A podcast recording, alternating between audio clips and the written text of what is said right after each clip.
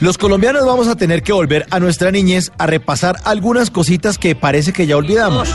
Hoy les tengo muchas cosas que enseñar, así que... Esta semana, Juliana Hernández, esposa del senador Alfredo Ramos Maya, el mismo que salió con María Fernanda Cabal a gritarles a unos estudiantes, ¡Estudien, vagos! pues la esposa de este padre de la patria armó un zaperoco en un avión, que porque estaba a bordo un ex guerrillero y que ella no podía estar en el mismo sitio que un personaje de esos porque tocaba hacerle sanción social. Sí, es fácil como ves. ¿Me entiendes? Va de vuelta otra vez. Ay. Alrededor, alrededor, alrededor, alrededor. Resulta que el señor no era guerrillero, simplemente tenía puesta una gorra verde con una estrella roja. Nada más. Y si de sanción social se trata, pues nos tocaría a los demás colombianos hacerle sanción social a los del Centro Democrático que no saben que la Unión Soviética no existe. O que le mienten al votante para que salga a votar emberracado por el no. Hacerle sanción social a los que siguen de amigos de Uribito. El autor de Agroingreso Seguro.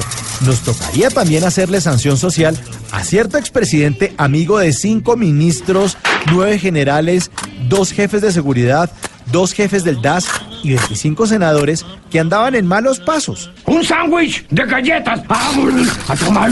Sanción social a los que no les importó que en cierto periodo presidencial se espiara ilegalmente a políticos y periodistas y que se asesinara sistemáticamente a cientos de jóvenes de Soacha. Y sanción social a ese líder que sin pruebas acusa a un periodista de violador de niños. Ellos también merecen sanción social. Pero no, los colombianos no se la hacemos.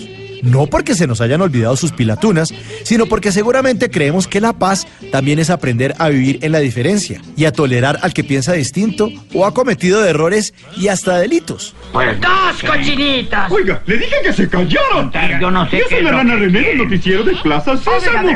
Eso es lo que tenemos que hacer en Colombia.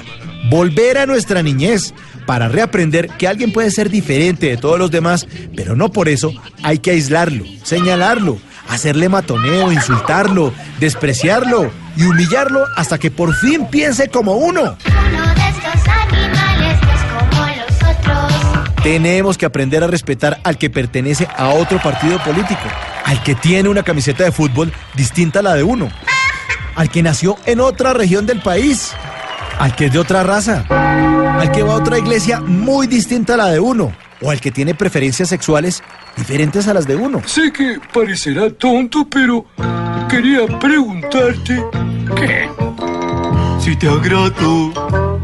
Como decía el Papa, cada uno de nosotros debe dar el primer paso para que Colombia sea distinta y no seguir repitiendo la misma historia de todos los demás.